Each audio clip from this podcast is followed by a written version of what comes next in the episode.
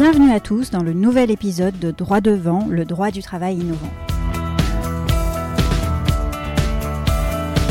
Droit devant, c'est un podcast consacré au droit social et c'est ma manière de vous livrer des conseils concrets sur cette matière technique émouvante qu'est le droit du travail. Ces épisodes vous aident à faire face aux enjeux de votre carrière professionnelle et à adopter les bons réflexes.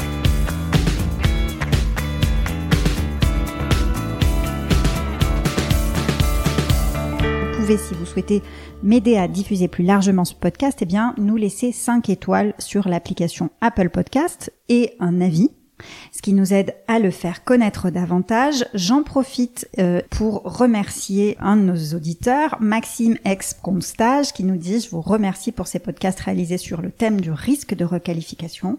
Vos articles sont concis, précis et agréables à écouter. Ils m'ont vraiment aidé à ouvrir ma réflexion sur le sujet. Eh bien, faites comme Maxime, prenez juste quelques minutes pour laisser un avis sur l'appli Apple Podcast.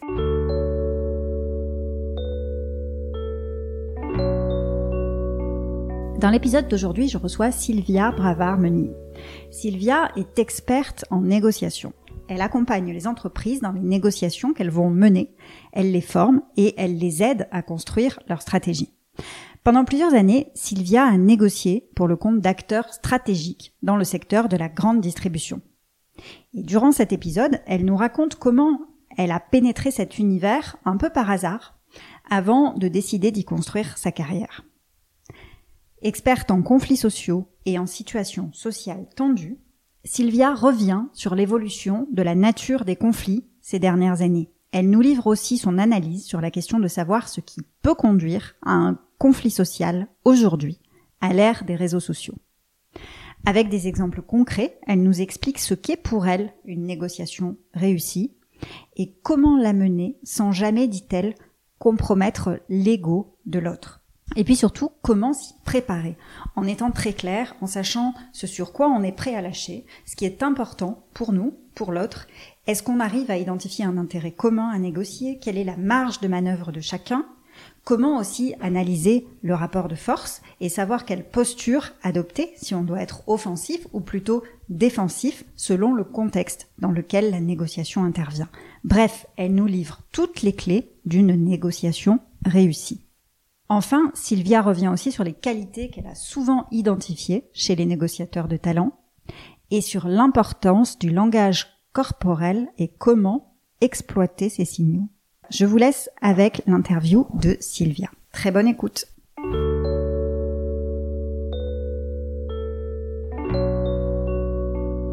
Merci beaucoup Sylvia d'être venue euh, à la rencontre de droit de vente. Avec plaisir.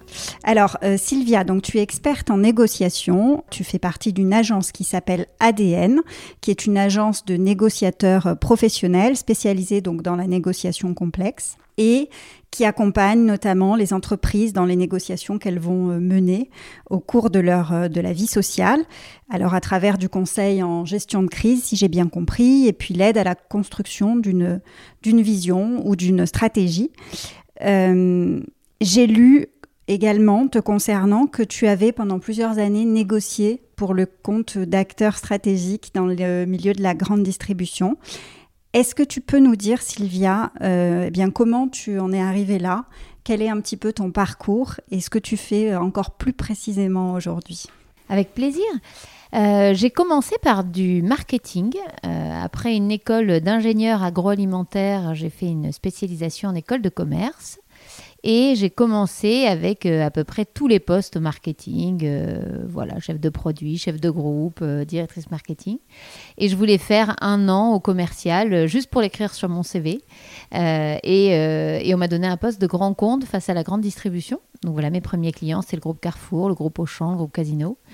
Et donc j'ai découvert cet univers du commerce et de la négociation. C'était très dur au début. Je m'attendais pas du tout à ce type de relation. Euh, et, euh, et, puis j'ai fini par adorer ça. Donc j'ai plus jamais euh, voulu retourner au marketing et j'ai fait 10 ans de négo face à la grande distribution. Euh, voilà, j'ai travaillé dans, plusieurs grands groupes euh, assez connus et, euh, et j'ai terminé par un poste de directrice commerciale. Et ça fait aujourd'hui plus de 4 ans que j'interviens pour le groupe ADN en tant que négociatrice professionnelle, c'est-à-dire exactement ce que tu dis, soit j'accompagne des négociations, donc on les prépare ensemble, on prépare les rendez-vous, on débriefe des rendez-vous, etc. Mmh. Soit on forme à la négociation où on peut faire des conférences. Voilà. D'accord. Très clair. Alors, dans le cadre de ce podcast, Droit devant, je vais à la rencontre d'acteurs du monde du travail. Et euh, ce qui m'intéresse particulièrement, et je pense que tu y as été euh, complètement confronté dans le secteur de la grande distribution, ce sont les situations sociales complexes. Donc ce sont par exemple typiquement les conflits sociaux, les négociations sociales qui peuvent parfois euh, être tendues sur certains sujets et dans certaines entreprises. Qu'est-ce qui, euh, selon toi, va pouvoir déclencher un, conflit social, d'après ton expertise évidemment, et qu'est-ce qui, à un moment, fait que le dialogue se, se tend et se bloque? C'est vrai qu'on accompagne beaucoup de négociations euh, sociales euh, et aujourd'hui on voit apparaître des mouvements de, de, plus en plus durs euh, ce qui peut générer un conflit, c'est soit une annonce euh, qui peut être faite euh, d'un plan social, bien entendu, mais sinon de coupure budgétaire, de retravail de, de, de, la flexibilité du temps de travail, etc. Donc il y a plein de sujets qui peuvent déclencher un mouvement un peu réfractaire en face, des gros changements à venir dans l'entreprise. Et, et, après, la réponse est très variée. on a parfois des élus, des représentants du, personnel qui sont là pour euh, co-construire, chercher la meilleure solution pour l'entreprise et bien entendu pour les collaborateurs. Mhm, d'accord. Est-ce que tu as vu une forme d'évolution dans la nature des conflits sociaux au fil des années? Je ne sais pas, par exemple, il y a des années, on voyait beaucoup l'industrie qui pouvait avoir euh, une manière de, qui était un secteur très dur, avec des mouvements sociaux très, euh, voilà, très tendus. Est-ce qu'il y a d'autres formes de mouvements sociaux qui se, que tu vois émerger avec, avec la modernisation la digitalisation? Comment ça se passe la contestation aujourd'hui? Exactement. Il y a, je dirais qu'il y, a, trois tendances qui sont assez lourdes. Effectivement, en termes de communication, euh, avec les réseaux sociaux, euh, tout tout peut aller très très vite. Donc un mot dit de travers par un dirigeant dans, une, dans un séminaire, euh, les médias qui peuvent être très très vite alertés sur des, bribes de conversation, etc. Donc la communication va très très vite. Mmh. on a aussi une, une, grande montée en puissance de violence, euh, violence verbale, violence personnelle à l'égard euh, des, euh, des, ressources humaines, des, responsables des relations sociales, etc. une violence qui peut aller très très vite pour un moindre mot, donc c'est des choses à gérer. Et le troisième élément, qui est un peu la tendance actuelle des, des négociations sociales, c'est que les syndicats sont de moins en moins représentatifs.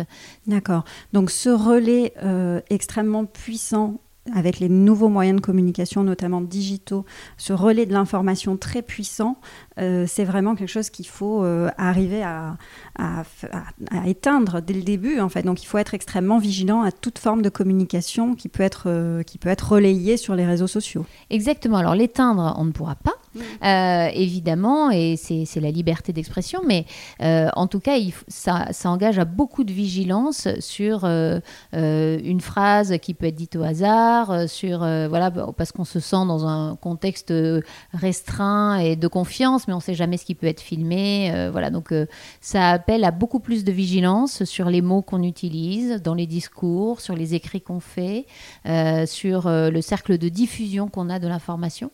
Donc effectivement, ça appelle à beaucoup plus de vigilance. Et alors, je suppose que peut-être un petit peu comme moi au cabinet, tu fais, bah, tu interviens une fois que le conflit est cristallisé, enfin qu'il est là, et peut-être que tu fais aussi une phase de conseil en amont sur, voilà, on a, on, a, on est sur le point d'adopter, enfin ou d'entériner une décision qui pourrait euh, euh, générer une, forme de contestation euh, au sein du personnel. Donc tu vas peut-être aider aussi à formuler cette annonce, à faire une forme de, je sais pas, un peu d'assistance dans de la communication d'une situation un peu de crise. Est-ce que c'est ça aussi ton travail, c'est-à-dire d'intervenir en amont d'un conflit ou systématiquement une fois que le conflit existe?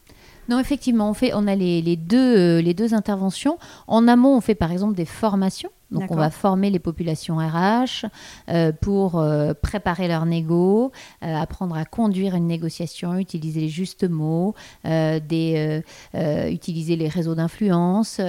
ensuite, on va les former à, à, conclure un accord et aussi à le débriefer. Donc ça, c'est toute la partie formation qui est généralement, enfin en tout cas c'est mieux si elle est en amont. Mhm. Et ensuite, on peut aussi arriver en assistance pour préparer une future négo par rapport à un projet, par exemple, qui, soit, qui doit se mettre en place. Euh, j'en sais rien, un projet de flexibilité du temps de travail, un recalcul de l'intéressement, voilà, il y a plein de sujets. Et donc, on va préparer ces négociations en amont avant qu'elles commencent. Et ensuite, on est effectivement euh, dans l'assistance. Mais sans, sans rien te cacher, évidemment, plus, plus on peut prendre ce genre d'échange en amont, mm. plus on peut le préparer en amont et beaucoup. Et évidemment, c'est bien plus simple que si on arrive quand, la crise est déjà installée. D'accord, évidemment. Et alors, est-ce que, euh, je ne sais pas, tu, as en tête par exemple une situation dans laquelle tu es intervenu et euh, où on t'a appelé pour euh, une situation tendue, une, je sais pas, euh, un moment où tu es parvenu à débloquer ou à apaiser avec, euh, avec ton concours, évidemment, euh, un climat social qui pouvait être tendu. Est-ce que tu peux nous raconter une anecdote à ce sujet? Oui, alors heureusement, ça nous arrive quand même régulièrement de, de, réussir avec les équipes qu'on qu'on accompagne, euh, de pouvoir retourner des situations qui semblaient vraiment, euh, vraiment très complexes. La majorité des négociations qu'on accompagne chez ADN, elles sont euh, confidentielles, donc on ne peut pas en parler. je peux peut-être te parler du, de Bridgestone, de cette usine qui a fermé, tu sais, dans, l'Est de la France, et qu'ADN a accompagné à la fois sur la négociation et sur la gestion des émotions et, du stress de cette négociation, et qui s'est soldé par un accord qui a été signé par les deux parties. Et donc voilà, ça fait partie euh, des, négociations qu'on euh, qu'on a beaucoup appréciées. Euh, effectivement, on a réussi à trouver un terrain d'entente, à trouver un accord. Et, ça nous arrive régulièrement dans, dans plusieurs situations et, on essaye d'apporter justement un dénouement ou de d'avoir notre regard extérieur pour se dire, voilà, il y avait peut-être cet élément qu'on n'avait pas pris en considération ou cette personne mm. ou un rapport de force qu'on pensait peut-être cuit dès le début et finalement avec un peu d'analyse, on arrive à le, à le retourner. Donc euh, voilà, c'est ce type d'intervention. Alors là, typiquement, sur ce dossier dont tu nous parles, c'était quelque chose où tu étais intervenu en amont sur une sollicitation euh, de la direction, par exemple, ou c'était euh, quelque chose où tu as intervenu postérieurement, une fois que le conflit était un peu émergent? On, a été sollicité dessus, donc après il y a pas mal de choses qui sont confidentielles quand même dans le dans l'intervention sur euh, sur cette euh, sur cette négociation sociale. Euh, mais en tout cas, ce qui ce qui est intéressant, c'est quand on arrive vraiment à collaborer avec les équipes, ça demande de la confiance aussi, puisqu'il faut qu'on rentre dans dans l'analyse du contexte, qu'on qu'ils nous autorisent à avoir notre regard extérieur justement pour apporter un regard sur le réel enjeu de la négociation des deux mm. côtés, hein. trouver un objectif commun qui soit partagé par les deux parties, préparer son mandat de négociation. Donc voilà, on les emmène à finalement euh, euh, bien préparer en amont cette négociation euh, et pour qu'elle ressemble à une négociation, c'est-à-dire avoir des choses à demander et des choses à offrir en retour. Oui. Et alors justement, comment tu parlais de confiance là à l'instant, comment tu fais pour... Je, me, je, me, dis que quand tu interviens dans un tableau comme ça où tu connais pas les, les interlocuteurs qui sont face à toi et tu me parles néanmoins de confiance, qui euh, est une notion, enfin une euh, quelque chose qui s'acquiert avec le temps. Comment est-ce qu'on fait pour parvenir à susciter la confiance dans un délai imparti qui est finalement assez réduit? Comment on euh, alors, oui, effectivement, c'est un vrai sujet. Des fois, ça, demande un peu de temps pour s'apprivoiser. Je pense que ce qui donne confiance à, euh, nos clients, c'est que quand on intervient, on n'est pas des formateurs, on est des opérationnels. Donc euh, les experts qui sont présents aujourd'hui chez ADN, c'est des gens qui ont au quotidien les mains dans le cambouis de la négociation, ou bien de la gestion de crise, de la gestion du stress, du leadership, de la vente. Mmh. Euh, on n'a que des experts qui sont opérationnels.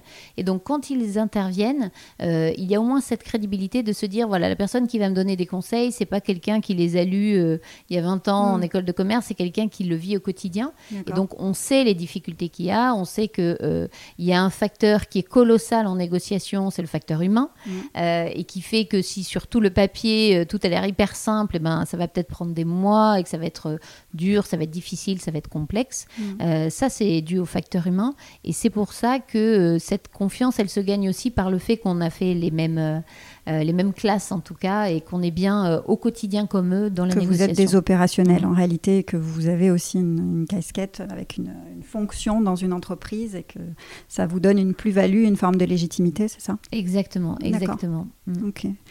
Euh, alors, je, lis que, enfin, j'ai l'impression, en tout cas, je, l'ai lu, mais je le ressens aussi au quotidien, que les négociations sont souvent de plus en plus dures, avec des rapports de force qui se, qui se durcissent et qui se tendent. Euh, et pour autant, tu parlais à l'instant du fait que pour pour arriver à une négociation satisfaisante pour tous, il faut euh, bien que chacun y trouve quelque part son compte. C'est encore plus important dans le monde de l'entreprise. je pense que ça allait dans toutes les relations commerciales, mais surtout dans, le monde de l'entreprise, ce qui me semble essentiel, c'est que tu t'apprêtes à collaborer pour de longues années avec les interlocuteurs salariés que tu peux avoir en face de toi. Donc je suppose que le, le facteur confiance est primordial parce que si tu euh, radicalises les positions et que tu gagnes à court terme sur une négo en te disant ok j'ai obtenu ce que je veux mais que néanmoins la confiance est rompue parce que tu as eu les, interlocuteurs en face à l'usure, je pense que c'est pas forcément un bon deal pour l'avenir en réalité. Euh, finalement cet accord que tu as arraché au forceps, il n'est pas forcément vécu comme équitable pour tes collaborateurs et donc tu t'inscris pas forcément euh, dans le long terme. Est-ce que l'objectif pour toi c'est toujours de préserver la relation avec l'autre ou est-ce que ou des fois tu, interviens pour des clients euh, qui ont une ligne volontairement dure et que ben, du coup tu dois euh, euh, c'est quand même lui qui impulse aussi le mouvement le client avec lequel tu collabores. Donc à ce moment-là tu acceptes les règles du jeu qu'il fixe. Comment ça se passe? Alors, la relation, c'est le point central de, la négociation. Sans relation, il n'y a pas de négociation. Alors, il y a tout type de négo. Évidemment, on a, on a aussi euh, on accompagne au quotidien des négociations de prise d'otage. Donc là, évidemment, c'est pas du tout les mêmes relations que dans une, mm. négociation sociale avec des, collaborateurs qu'on va suivre. Donc euh, la relation est forcément différente, mais en tout cas, la relation est au cœur euh, de la négociation. Et effectivement, quelle que soit la position qui, doit être prise par l'un ou par l'autre, il faut être clair sur ce qui n'est pas négociable. Euh, et des fois, il y a des choses qui ne sont pas négociables. Il y a peut-être une usine qui va fermer et ce ne sera pas négociable. Mm. Euh, par contre, qu'est-ce qui peut être négociable? Euh, C'est l'accompagnement justement de, de, cette fermeture. Et donc, je crois que pour pour euh, privilégier, pour préserver la relation avec l'autre, il faut être honnête et transparent sur les choses qui sont négociables et celles qui ne le sont pas. Mmh. Et qu'en aucun cas, il faut abîmer euh, l'ego de l'autre, la personne. Il ne faut pas que les négociations soient de l'interpersonnel, mais on est bien sur deux positions euh, qui défendues par des syndicats, défendues par l'entreprise, et qui doivent trouver un terrain d'entente en, négociant justement. Mmh. Mais en tout cas, effectivement, on conseille toujours dans euh, nos formations, nos accompagnements, de prendre grand soin de la relation avec l'autre. Mm. Et c'est pas parce que j'ai une position dure à tenir que je, suis, que je dois dégrader la relation, au contraire. D'accord. Donc euh, néanmoins, il faut arriver à matérialiser très tôt les choses sur lesquelles tu ne souhaites pas lâcher parce que tu ne peux pas ou pour tout un tas de raisons, et celles sur lesquelles tu es prêt à faire preuve d'une certaine forme de souplesse. Exactement. Mm. Et c'est quoi pour toi une, euh, une négociation réussie? Bah, je pense quand euh, à la fin de la négociation, les deux parties euh, ont réellement le sentiment d'avoir obtenu ce qui était juste d'obtenir. Alors on dit juste parce que ça dépend du contexte dans lequel on se trouve, du rapport de force de chacun euh, et qui a le plus intérêt à l'accord, qui a le moins d'intérêt, qui est le plus pressé. Donc il y a plein d'éléments qui peuvent interférer dans le rapport de force. Mais à la fin de se dire, ok, dans, le, dans la situation dans laquelle on était, je pense que j'ai négocié tout ce que je pouvais négocier et que en face l'autre aussi a fait euh, quelques concessions euh, vers moi euh, pour que ça ressemble à un accord et que ça ne ressemble pas à, une position ferme d'un côté qui est du positionnisme, c'est-à-dire mm. ma position elle est telle qu'elle et vous l'acceptez mm. coûte que coûte, ce qui ne se ressemble pas de la négociation. Donc voilà, je pense que c'est réussi quand les deux pensent que dans le contexte qui était le leur, ils ont fait au mieux. Ils sont parvenus au meilleur accord possible. D'accord. Est-ce que tu peux maintenant euh, nous donner, pour ceux qui, souhaiteraient, euh, qui dans leur quotidien ont des sujets de négociation à initier, euh, est-ce que tu as des conseils pour mener une bonne négociation? Alors, bah, petit 1, préparez-la.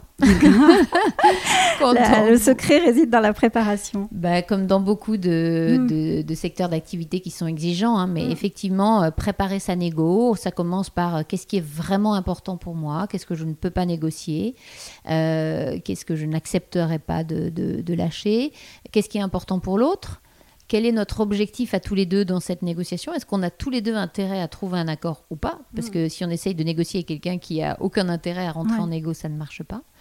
Euh, préparer tout ce qu'on doit négocier et la marge de manœuvre que je me donne sur chacun de ces points. D'accord. Combien je demande et, jusqu'à combien je suis prête à accepter. D'accord. Euh, ensuite, analyser un peu mon rapport de force, mhm. évidemment. Est-ce que c'est plus moi qui ai intérêt à l'accord ou est-ce que c'est plus l'autre? Euh, Et ensuite, on va préparer bah, ces stratégies de négociation, c'est-à-dire est-ce qu'on est plutôt euh, en position de force et on peut être un peu offensif sur nos positions. À l'inverse, on n'est pas du tout en, position de force, on va être défensif. donc voilà, bien préparer sa négociation en amont. Mhm. être clair sur ce qu'on doit négocier, et ensuite avoir une attitude qui soit toujours respectueuse de la relation avec l'autre, euh, de l'ego de l'autre. Ça sert à rien d'abîmer l'ego de l'autre en négociation, au contraire, ça dégrade tout. Euh, donc voilà, d'être toujours euh, très souple sur la forme, mais très clair hein, sur ce qu'on veut négocier, et ce qu'on est prêt aussi à, à concéder à l'autre, sinon ça ne ressemble pas à une négociation. Et troisième conseil, débriefer. Euh, parce que c'est-à-dire que quand on a terminé une négo, euh, souvent on se dit bon bah on a fait au mieux euh, et puis j'ai tellement d'autres choses à préparer, de nouvelles négociations, de nouveaux dossiers, etc., etc. Et du coup, on oublie de se dire, bah, dans la négo que je viens de mener, qu'est-ce que j'ai bien fait, que je peux reproduire, qu'est-ce que j'ai pas si bien fait que ça, que je pourrais faire autrement, qu'est-ce qui m'a manqué. Et c'est une étape euh, qu'on a tendance à zapper un peu parce qu'elle n'est pas très agréable, ça demande un petit peu d'introspection, euh, mais elle est euh, tellement essentielle, pour la suite. Et pour progresser, en fait. Parce que, Sinon, ça ne sert à rien d'avoir plein d'expériences si on se demande jamais si on a fait euh, réellement les bons choix. D'accord. Et euh, est-ce que tu arrives à identifier euh, une qualité commune que tu verrais chez tous les interlocuteurs qui négocient avec succès? Enfin, je sais pas, par exemple, spontanément, je pense à l'écoute. Est-ce que c'est est -ce c'est euh, vraiment une grande une qualité qu'il faut développer quand on essaye de faire une négociation euh, euh, intelligente et aboutie? Ou je, pense à ça de façon spontanée, mais est-ce que tu as d'autres qualités que tu identifies souvent chez les négociateurs qui parviennent à, à de belles négociations? Il y a plusieurs qualités, tu as, tu as raison de revenir là-dessus. Mm-hmm. donc il y a plusieurs qualités qui, qui, peuvent être pour un négociateur. Par exemple, l'empathie. Mm. C'est-à-dire la capacité à comprendre l'émotion de l'autre, mais sans la ressentir soi-même. Mm. Euh, ça peut être de l'appétence au conflit. Par exemple, selon si les négociations vont être très conflictuelles en face de moi, euh, bah, il vaut mieux que je sois un petit peu appétente au conflit euh, pour les mener. Ça peut être effectivement une capacité d'écoute. Ça peut être une maîtrise émotionnelle, maîtriser ses propres émotions, gérer son stress. Ça, c'est des, des, éléments qui peuvent être importants. Après, il peut y avoir l'agilité. Mm. Quand ça marche pas comme prévu, est-ce que je me sens euh, à l'aise Trouver un plan B immédiatement. Oui, exactement. Après, ça peut être de la résilience pour euh, bah, dépasser des situations peut-être complexes qu'on a, qu'on a pu vivre et, euh, et, voilà, et pouvoir progresser par la suite. donc voilà, il y, a plusieurs critères qui peuvent être importants en négociation. J'ai envie de dire, ça dépend de la négo qu'on a en face de soi. Par exemple, mm. l'appétence au conflit, la gestion du stress et la maîtrise émotionnelle sont moins importantes si face à soi on a une, une négociatrice ou un négociateur qui est euh, euh, très doux, coopératif, de bonne foi. Et puis averse à toute forme de, dureté ou de, ou de radicalité. Voilà, mm. exactement. Et que la négociation est plutôt équilibrée. Bon, bah, j'ai pas besoin d'avoir une très très forte appétence au conflit, une très forte maîtrise de mes émotions. À l'inverse, euh, voilà, si on est sur des conflits assez durs, avec des personnalités virulentes face à soi, des mauvaises foi, des agressifs, etc., etc. Mm. Euh, ouais, il vaut mieux avoir développé ça. D'accord. Donc il faut pouvoir, euh, en tout cas, euh, savoir en faire preuve, tout en ayant aussi l'intelligence humaine de, s'adapter à l'interlocuteur qu'on aurait face à soi. Exactement. Ok, eh ben, très clair. Est-ce que, alors j'ai vu que vous, dispensiez aussi des formations sur le langage corporel, sur la, la détection du mensonge, ce qui m'a semblé super intéressant. Alors je ne sais pas exactement quoi ça consiste J'ai vu que vous, euh, rapidement que tu évoquais l'analyse des, postures, de l'expression faciale. Est-ce que c'est vraiment quelque chose euh, que vous utilisez quotidiennement dans les négociations euh, que vous menez et qui a une, forme de, enfin, qui a de la pertinence, j'imagine, puisque c'est quelque chose dont vous avez fait une arme. Mais comment est-ce que tu peux nous dire typiquement quels sont les, ce que tu prends en considération pour Bien sûr. Comme attitude physique. Bien sûr, bien sûr. Ben, le, on a tout ce qui est euh, paraverbal et non verbal qui, est vraiment clé euh, en négociation, surtout quand on est sur des négociations tendues, à fort enjeu. Euh, les personnes en face veulent parfois nous cacher qu'elles sont dans un état de stress ou de, de colère. Donc elles, ont, elles, nous racontent que tout va bien, qu'on est proche de trouver un accord alors qu'en fait pas du tout. Ou à l'inverse, mm. elles font croire qu'elles sont dans une colère pas possible pendant 20 minutes et en fait c'est juste euh, simulé et il n'y a pas de, de raison de s'inquiéter plus que ça. Et donc effectivement, on, on forme nos, nos participants à ça, c'est-à-dire à réussir à détecter une émotion. Mmh. Il y a cette émotion Et donc, je vais réussir à, à détecter cette émotion, surtout quand on veut me la cacher et qu'elle devient une micro-expression. C'est-à-dire que je te dis que tout va bien, on va bientôt signer un accord, euh, tu es vraiment l'entreprise que, que j'ai sélectionnée, etc. Et pendant que je te parle, j'ai plein de micro-expressions de colère mm. euh, qui font que, euh, intuitivement, d'ailleurs, si tu n'es pas formé, tu pourrais te dire en sortant de là, c'est bizarre, je ne l'ai pas senti. Et si tu es formé, du coup, tu détectes. Si tu écoutes tes émotions, tu, en réalité, tu, tu comprends que c'est parce qu'il y a un frein ou un, voilà, une opposition qui fait qu'il n'est pas serein dans la, dans la négociation qu'il mène, en fait. Exactement. Ça, ben, ça, nous est tous arrivé, hein, sans être particulièrement formé. Quelqu'un nous parle peut-être d'une histoire un peu triste et on sort de là en disant écoute, je sais pas, mais je ne suis pas rentrée dans son histoire. Euh, voilà. Mm. Peut-être que cette tristesse était simulée et qu'il a eu aucune micro-expression de tristesse réelle euh, pendant 30 minutes de, speech sur son histoire. D'accord. Donc c'est que c'est probablement simulé. Ouais. D'accord, ok. Et alors, euh, appliqué à la négociation, ça pourrait être quoi que tu identifierais, par exemple un tic de langage ou une expression faciale, euh, enfin, le fait de ne pas sentir l'interlocuteur à l'aise dans la négociation, euh, ou en tout cas euh, de peut-être d'identifier une forme de double discours ou une objection que tu, que tu ressens, elle s'appuie concrètement sur quoi Facialement ou dans la posture en fait? Alors, il y a plein, plein de choses dans le, dans le paraverbal, dans le non-verbal. Donc, ça peut être une respiration qui s'accélère, quelqu'un qui rougit, des réponses physiologiques qui sont connues, tu vois, du, mm. stress, euh, quelqu'un qui s'agite sur sa chaise, euh, etc. Euh, ça peut, on, les mots, bien sûr, hein, les mots, mais tout ce qui est autour des mots. Après, ça peut être la tonalité de la voix, le temps que tu mets pour me répondre.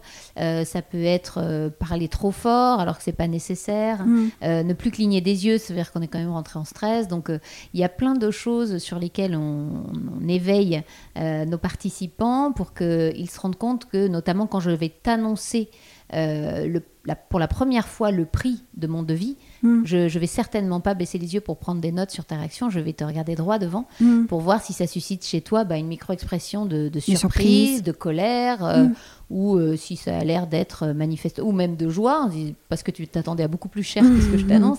Donc voilà, donc euh, du coup, effectivement, on utilise tout le temps le, la, posture, les émotions de l'autre, le, le paraverbal, le non-verbal dans nos analyses. D'accord. Bon. Et euh, je, vois aussi euh, régulièrement des sujets qui passent sur la négociation au féminin, comme s'il si, mmh. euh, il existait des spécificités dans la négociation menée par menée ou avec ou par des femmes, je ne sais pas. c'est vraiment quelque chose que tu remarques en fait, une forme de particularité qui résulte des négociations menées avec des femmes ou par des femmes? Alors exactement, on a on, s'est dit l'année dernière qu'on allait faire un petit euh, webinaire gratuit sur LinkedIn où des femmes partagent leurs expériences de négo et moi j'essaie de les décrypter avec l'œil de la, de la technicienne. Mm. Et, euh, et on, l'a juste posté comme ça gratuitement sur LinkedIn, 1000 inscrites au premier webinaire. Donc on s'est dit, bon, il y a un vrai sujet. il y a un vrai sujet. Euh, donc aujourd'hui, on a même un module qui s'appelle Négocier au féminin. On a sorti un ouvrage. Euh, donc euh, pour réveiller la négociatrice qui est en vous. et effectivement. on continue du coup nos webinaires avec notre fondation ADN Women qui est là pour donner aux femmes des outils, des méthodes, des postures pour en gros oser négocier. Préparer ses négos et oser négocier. Donc je dirais, la négociation n'est pas genrée, mais son utilisation l'est. C'est-à-dire que les techniques de négo, pour un homme ou pour une femme, sont elles sont universelles. Voilà, elles, mm. sont, elles sont à peu près les mêmes, évidemment. Euh, par contre, la capacité à oser les utiliser, à, euh, être appétente au conflit, euh, à être très ferme sur son non négociable, à lâcher un peu de trois syndromes qui nous collent au basket, comme l'imposture, la bonne élève, la gentille, la femme fait des compromis, etc. ça, c'est plutôt genré. Donc, on, on essaye de donner des outils aux femmes pour dépasser tout ça. Super intéressant. D'accord. Et alors, euh, ça recueille toujours autant de succès, ces négociations Mais oui, exactement. Le, prochain et la prochaine euh, La prochaine, c'est les 7 et 8 mars chez ADN. Et, euh, et, et on va continuer nos, nos podcasts, enfin nos, nos, webinars. Donc maintenant, ils sont en podcast, ce qu'on a déjà fait, qui s'appelle Les négociatrices. D'accord. Et, et, là, notre prochaine étape, c'est de créer une promotion mhm. avec des présidentes d'associations pour défendre les femmes, les droits des femmes, euh, des femmes battues, des femmes qui veulent créer leur boîte, etc. Et mhm. euh, bien sûr, gratuitement, on va les former à la négociation pour qu'elles obtiennent ben, plus de subventions, de prêts, d'aide, de, temps, d'équipe, etc., etc. Ok. Bon, bah, écoute, je mettrai les liens alors euh, dans la diffusion du podcast de toutes ces initiatives que vous avez qui se. Donc ça, ça commence quand Alors les les réunions, enfin en tout cas ce groupe de travail. cette promo. Écoute, on est en train de construire euh, l'équipe, comme ça après on va leur donner euh, euh, les premières dates pour les former, mais là je, ça va être au printemps, donc on est en train de, finaliser tout ça. D'accord. Et les podcasts, on en a, les webinaires, on en a régulièrement. Euh, sur ADN Women où des femmes euh, qui ont des parcours incroyables viennent partager leur négo. Donc on a une négociatrice du RAID, une patronne de gendarmerie, la DG des bijoux Fred, on a eu euh, une membre du COMEX de la SNCF. Voilà, il y a tout un tas, une architecte, mm. une entrepreneuse, voilà, et on a eu tout un tas de femmes qui, et je trouve que c'est toujours touchant avec ces groupes de femmes, partagent sans pudeur. D'accord. Et euh, je voudrais pas faire des, des, généralités, mais je trouve quand même que souvent les femmes entre elles sont capables euh, de, de, se lâcher euh, sans pudeur leurs difficultés. Mm. Et, euh, et, du coup, ça rend des groupes très touchants parce qu'on est très vite sur mm. on joue carte sur table. Ok. Et puis peut-être que devant un public féminin, c'est encore plus facile d'assumer sa vulnérabilité finalement. Exactement. On n'a pas mm. besoin de faire bonne figure, on est entre nous. Bon. et eh ben merci beaucoup Sylvia pour cet échange super constructif. Et puis je mettrai évidemment tous les liens de notre épisode dans les commentaires du podcast. Merci. Merci, merci beaucoup.